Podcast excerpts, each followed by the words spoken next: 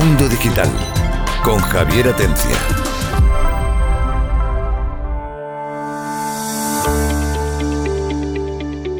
Hola, buenas tardes y bienvenidos a Mundo Digital. Por cierto, el último Mundo Digital de esta temporada. Volvemos en septiembre, pero ya nos vamos a tomar el descanso del verano. Así que vamos a hacer un último programa con algunas noticias para que se queden con un buen sabor de boca, porque algunas, la verdad, es para reírse, otras es para llorar. Pero bueno, de eso se trata en definitiva. Casi todas relacionadas con ciencia y tecnología, menos una, pero que siempre le podemos dar la vuelta y que vamos a comenzar ya. Primero presentando y recordándoles quiénes somos los de Mundo Digital, Antonio Sevilla, subdirector del Colegio Miti Maestro. ¿Qué tal, Antonio Sevilla? Tú también de vacaciones de colegio, ¿no? Yo ya, ya estoy de vacaciones. Bueno, eh, estamos trabajando todavía en el colegio, pero estamos trabajando sin alumnos. Bueno, más relajado, ¿no? Sí, bueno. Juan Antonio Romero, ¿qué tal? ¿Qué te cuenta? Aquí estamos, un poco molido hoy, pero sí, bien, sí, bien. hoy, hoy, me consta que te has pegado una panza de trabajo que no veas, según me Sí, sí, sí. ¿No? Bueno, eso Sí, es bueno. Ven cuando tienes que currar, hombre. De vez en cuando hay que hacer ejercicio Que físico. para no te pagan. También es verdad. Nuestro doctor en matemáticas, físico, ingeniero, Francis Villatoro. ¿Qué tal? ¿Cómo estás? Muy bien, aquí estamos. Yo, Hoy te yo descansado, ¿eh? Yo más descansado. Sí. Hoy te va a divertir de todas formas con las noticias que hay. Nuestro doctor en robótica, Víctor Muñoz. ¿qué tal? Y, na- y ahora mismo napolitano, porque está en Nápoles, sigue allí. Sí, sigo aquí. Hasta el 6 de agosto. Bueno, mira, va a pasar veranito en Nápoles, pero que te lo estés pasando bien. Aparte de Bueno, trabajar, vale. evidentemente. Nada, bueno, por lo menos lo estoy haciendo divertido. Sí, ¿no? Oye, Eh, pues, es algo de un doctorado, ¿no? Que está, está impartiendo parte de. Estamos con eh, lo que llaman BCI, Brain Computer Interface, para intentar mirar- me- medir las emociones de alguien que es una obra de arte. O sea, una cosa. Madre, mía, madre mía. y Bueno, de pues tenemos una se puede noticia. comer, y de paso tenemos se una puede noticia- comer alguna napolitana. Sí. Eh, bueno, Bueno, aquí no se pizza y que no me parece- metiendo en camisa de 11 varas, señora. Ay, no, Eh, pero coño, digo el dulce, hombre, mal pensado soy.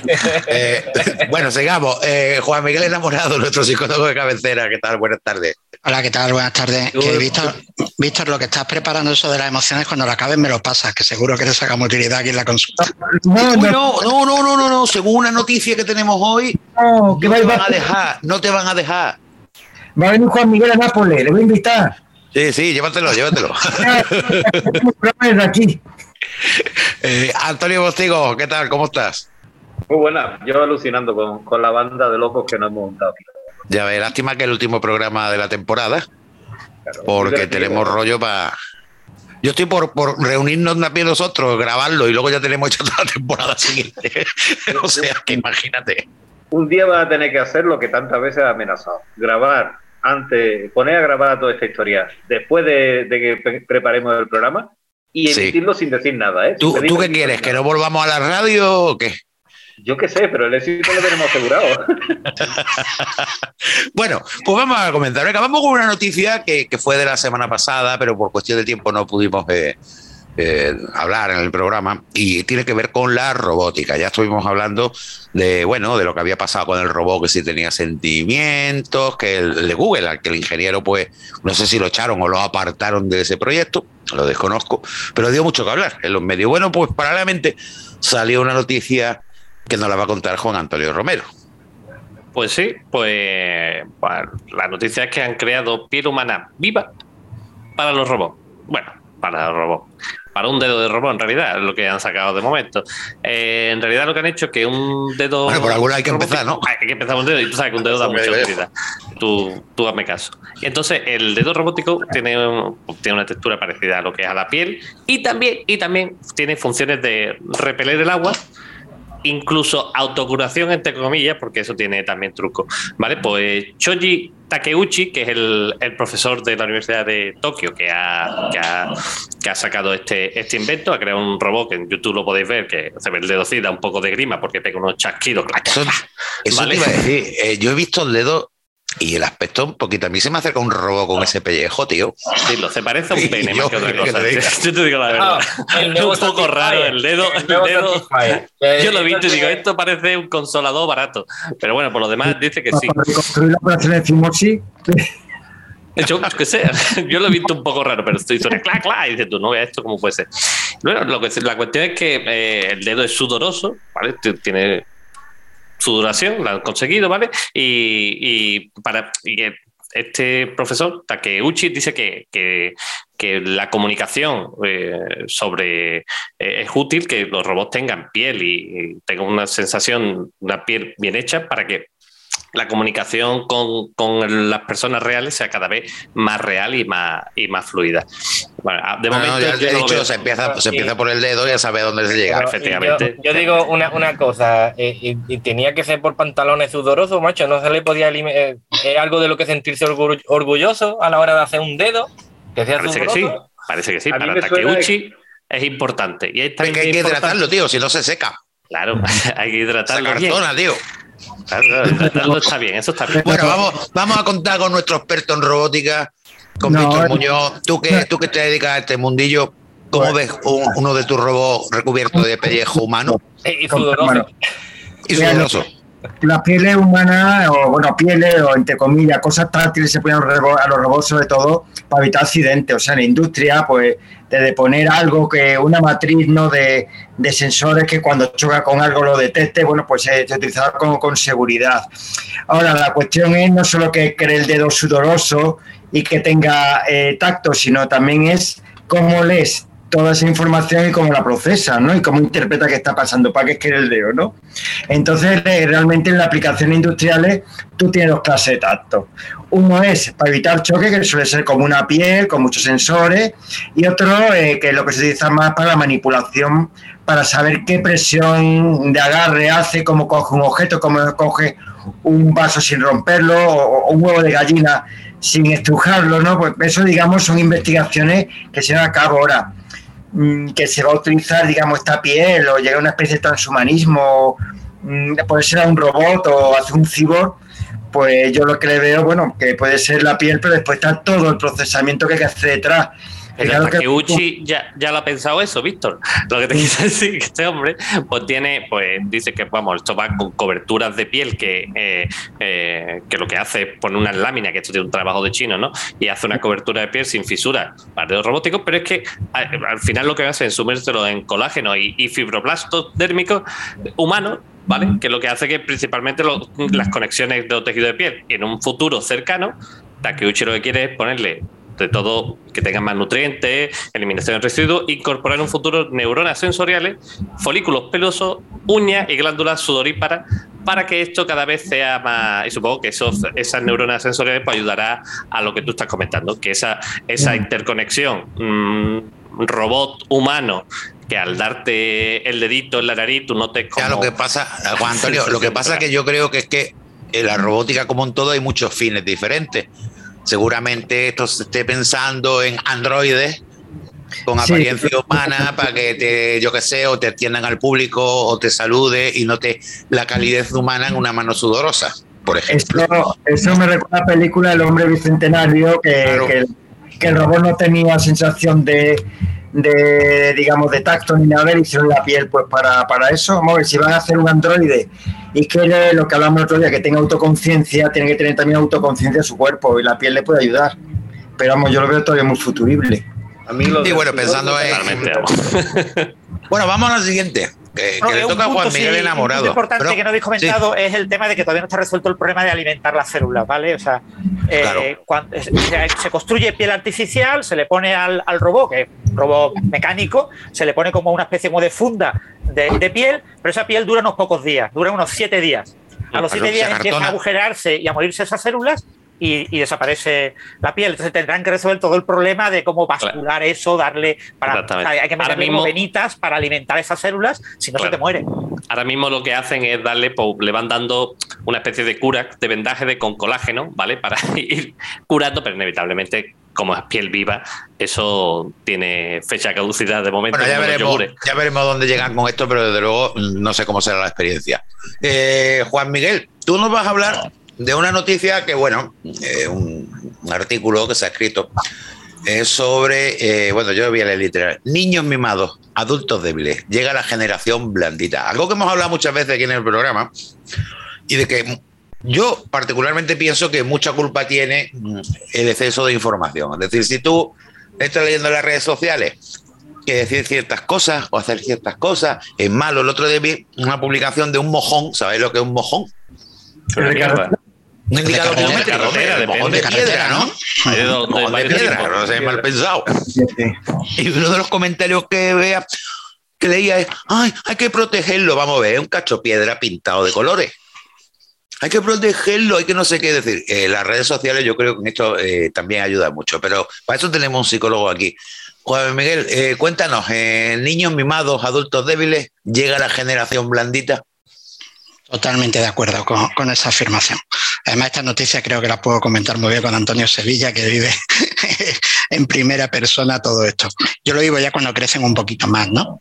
Es verdad que tengo una generación que la, gente más joven, ¿no? Pero ya mayores de edad, estamos hablando a partir de, de los 18 años, que no solamente lo veo yo en, mi trabajo diario eh, en la consulta, sino que lo comentamos con otros compañeros, incluso con profesionales médicos, de, con, con otras profesiones, ¿no?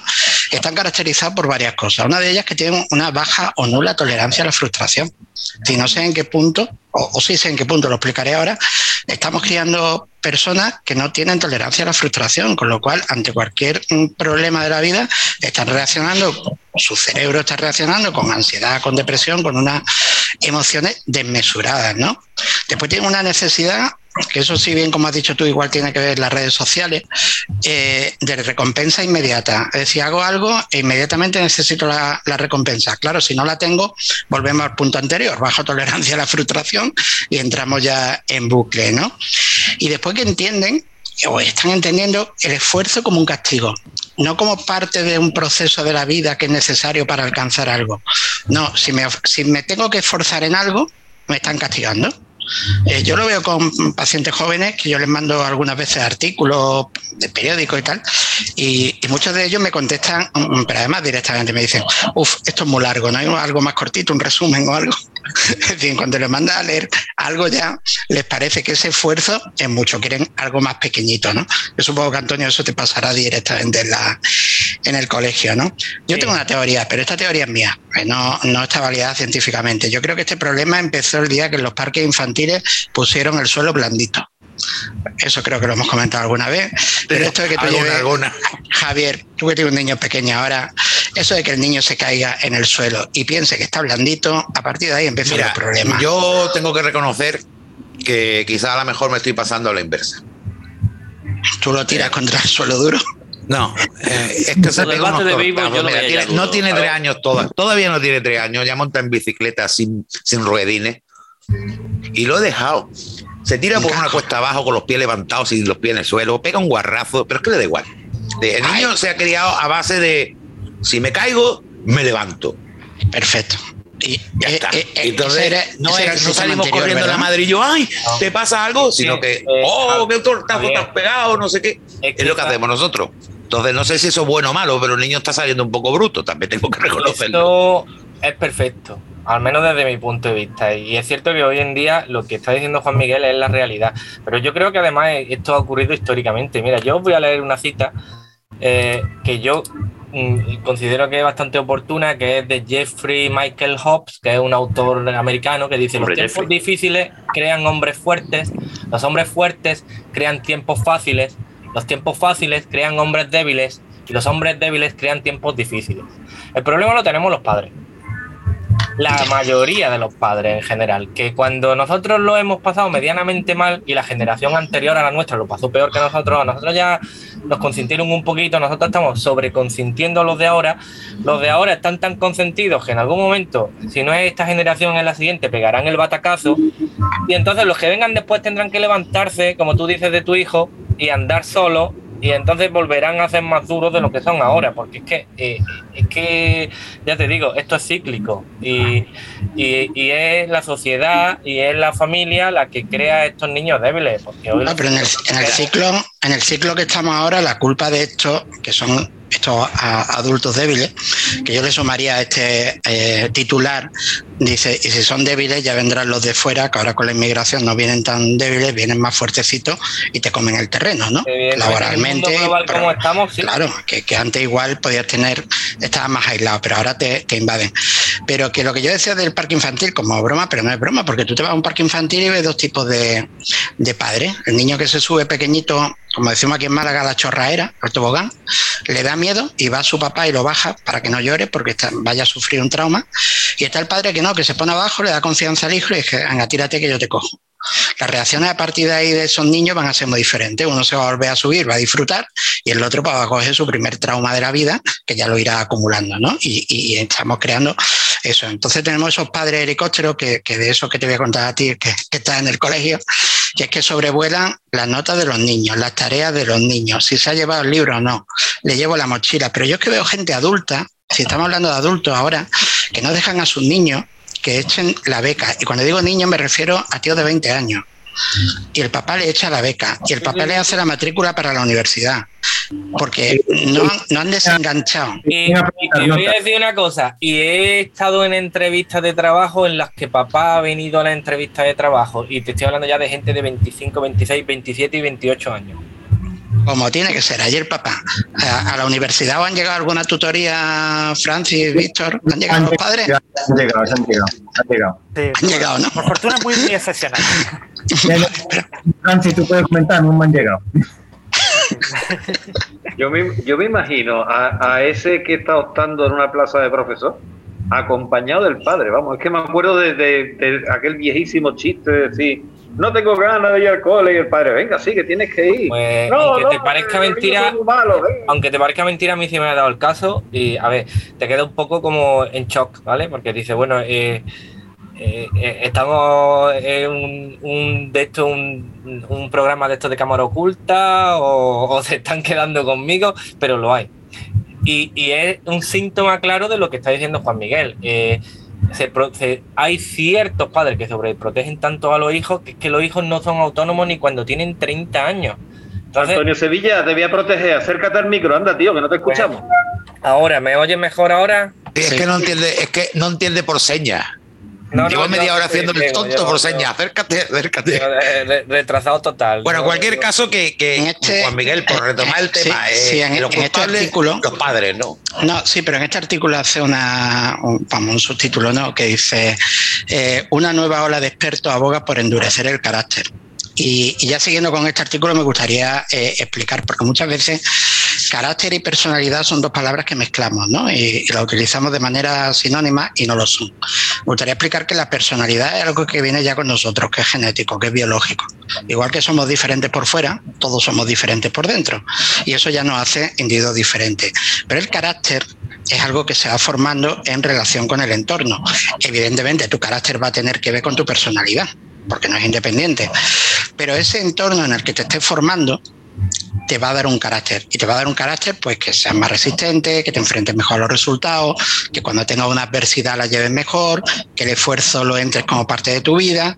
Por lo tanto, tenemos que educar en eso y aunque aquí en el artículo, que yo in- invito a que lo lean los los oyentes, un artículo bastante interesante, pone ejemplos de colegios, de escuelas militares, donde se fortalece el carácter. Eh, fortalecer carácter antes se hacía, pero era palo. Igual no es. Hay otros métodos más, más, más fáciles y menos duros, ¿no? Por ahí, por ahí dicen que debería devolver la mili. Bueno, eso ya habría que tend- tendría una larga discusión, ¿no? Pero desde el punto de vista de que te saca de tu contexto, de que te pone en igualdad social y, y- laboral de vida con un montón de gente que viene de otros sitios, que aprende cierta escala de valores, cierta organización, cómo funciona el mundo fuera de tu casa. Oye, pues esa parte creo que, que no está nada mal, ¿no? ¿Y, y qué, y qué hacemos para que esto no ocurra? ¿no? Es decir, ¿cómo, cómo educamos el carácter?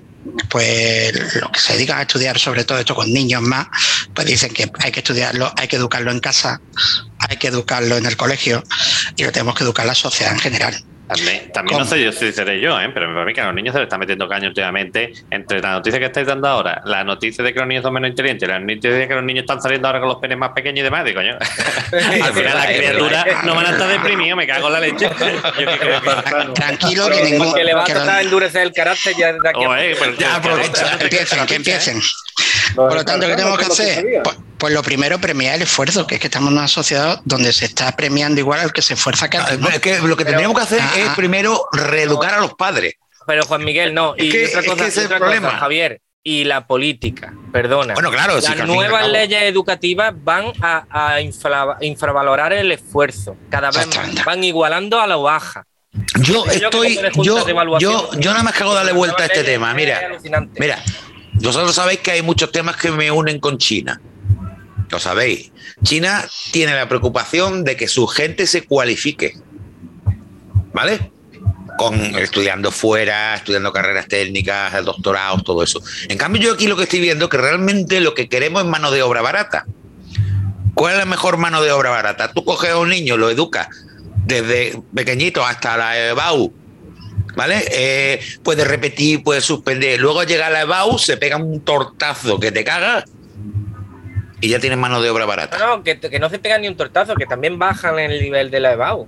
No te preocupes. Que Bueno, es que no sé si habéis visto las noticias de las quejas y llantos por las preguntas de la EBAU. A ver, la selectividad, como se llamaba antes, tenía tela marinera. Pues cada año es más fácil. Ya, bueno, pues cada año están protestando de que es que es muy difícil, que eso, eso no venía. Es decir, es que claro. Y seguirá bajando el nivel. Y Víctor nos podrá decir, y Francis igual, que en la universidad está ocurriendo igual. Los niveles están bajando cada año. eh, lo que denota mucho, lo que yo noto mucho es eh, ese carácter de la inmediatez, lo que ha dicho antes Juan Miguel, lo de la, lo de la, lo de la frustración porque quiere lo inmediato, o sea, no saben levantarse. Y después también he visto una cosa que me ha sorprendido, no, sea, no se esfuerzan para leer el libro, es todo a base de lo inmediato, redes, vídeos, o sea, estamos perdiendo por lo menos en la universidad, una parte muy importante que es el esfuerzo, la constancia y la creatividad. Yo estoy de acuerdo con Javier eh, eh, con lo que, lo que ha dicho del, del- del objetivo del gobierno chino y creo que es el mismo que del español. O sea, la preocupación es la misma, pero el objetivo es diferente. Eh, los chinos, según ha dicho Javier, les preocupa que y, y, tiene una gran preocupación porque se formen sus, sus ciudadanos y España también tiene una gran preocupación porque se formen los ciudadanos. La diferencia está en el objetivo. Los chinos quieren un- unos ciudadanos formados para que sean competitivos y España quiere unos ciudadanos gilipollas para que vivan de subvenciones. Entonces el objetivo es diferente. No, y para, que, y para que los la- estándares y la para sub- que los estándares los informes ciudad- PISA, etcétera etcétera sean altos Antonio ni más ni menos Bueno, eh, nos queda cinco minutos. Nos vamos a sacar alguna noticia, pero nos vamos a ir a una que tiene relación con todo esto. La voy a leer yo. La noticia dice literalmente, Microsoft ha retirado una potente inteligencia artificial que reconocía emociones humanas. O sea, ahora resulta que después de estar hablando de, la capacidad y de utilizar la inteligencia artificial para diagnósticos médicos, psicología y no sé cuánto, ahora de buenas a primeras resulta que no pueden seguir con esa línea por los motivos que dan. Y es, primero, que por ejemplo no quieren que la, eh, fijaros, eh, que la inteligencia artificial sea, pueda determinar el género, la edad, el peinado o un maquillaje de una persona. Para empezar. Segundo, no quieren que reconozca si esa persona está triste, está contenta o cómo está. Y tercero, añaden que es que, claro, es que se puede crear una desigualdad por culpa de la inteligencia artificial. ¿Sabéis por qué? Pues por lo visto se debe a que diferentes estudios han probado que las pruebas de la tecnología para pasar de voz a texto se produjo una mayor tasa de error en las comunidades afroamericanas. Sí, Y eso es- normal. Pero porque todas las pruebas las hacen blanco. Vamos, es que al final las hacen Eh, sobre ya, blanco. pero vamos a ver, es entonces que, es normal. que- es que me parece que Alexa, estamos. A ver, Alexa yo, te han mi activado ahora que puedes hablar planteamiento- con los muertos. Mi planteamiento a Víctor Muñoz eh, eh, y a Francia, y el otro día estábamos hablando precisamente que uno de los objetivos de la inteligencia artificial y que podría tener mucha utilidad era el diagnóstico médico y también, por ejemplo, la psicología. Y ahora resulta que sale una noticia diciendo que la línea a seguir que quieren es que la inteligencia artificial no reconozca emociones. Entonces, Juan Depende Miguel, la que le den, Javi. Si eh, que yo estoy la- vendiendo. la, la parte algo. básica de- un psicólogo es que reconozca en qué estado anímico está el paciente, ¿no?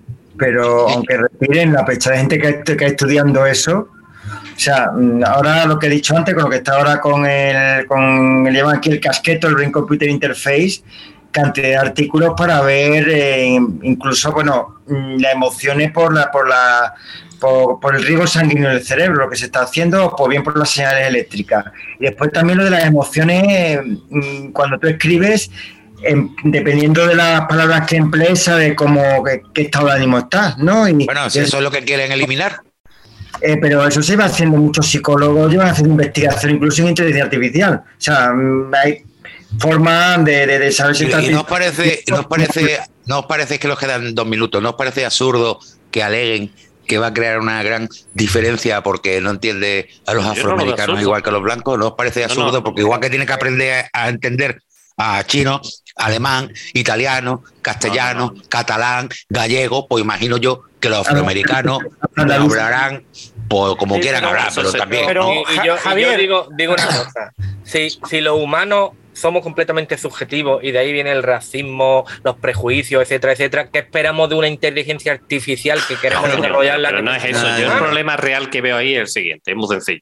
Imagínate, yo cojo, estoy metiéndome en una página o estoy hablando con Alexa para pedirle cualquier historia y ahora de buena primera me manda eh, una información sobre un medicamento para la depresión. Me manda no sé cuánto. Pero ¿quién es una mierda de inteligencia artificial de mandarme pero- publicidad de cosas que hijo, yo no le pedido? eso no tiene nada que ver. ver, Que- eso- Esto, eso- Javi, todo. dinero. Olvídate.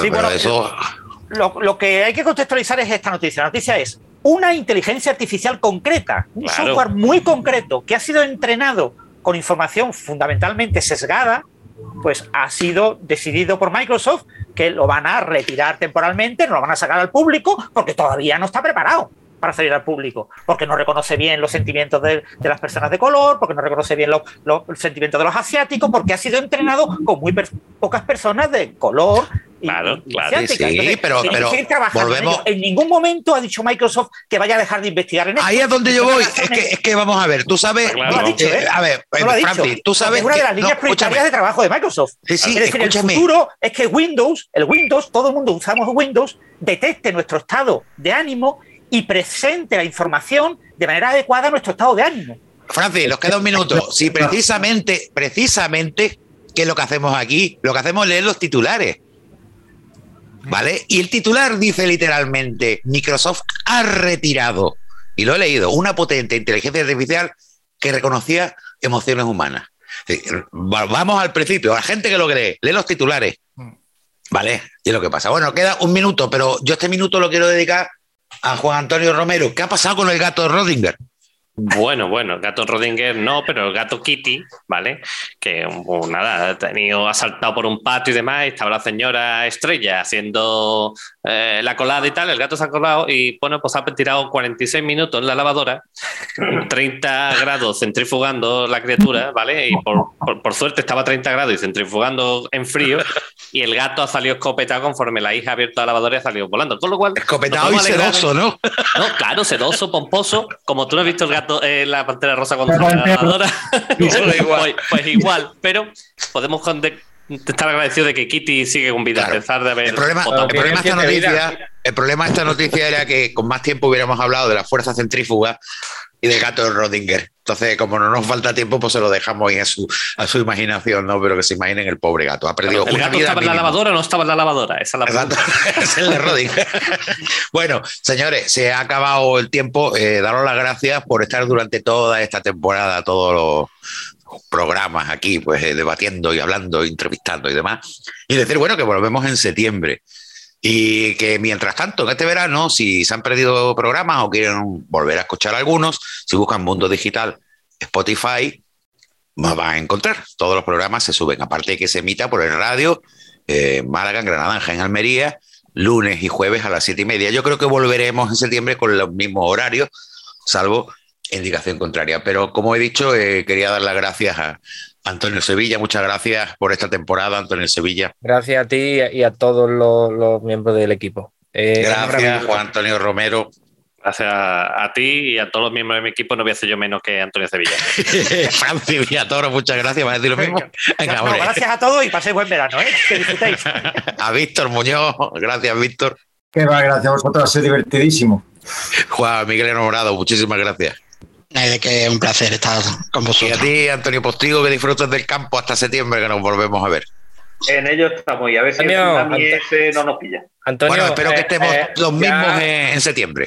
Lo de la barbacoita, ¿para cuándo? Ahora en verano, que Luego, luego lo discutimos, que se nos va el tiempo y se nos echa el informativo encima. Muchísimas gracias también a todos ustedes y a todos vosotros, colaboradores, hasta la temporada que viene. Mundo Digital con Javier Atencia.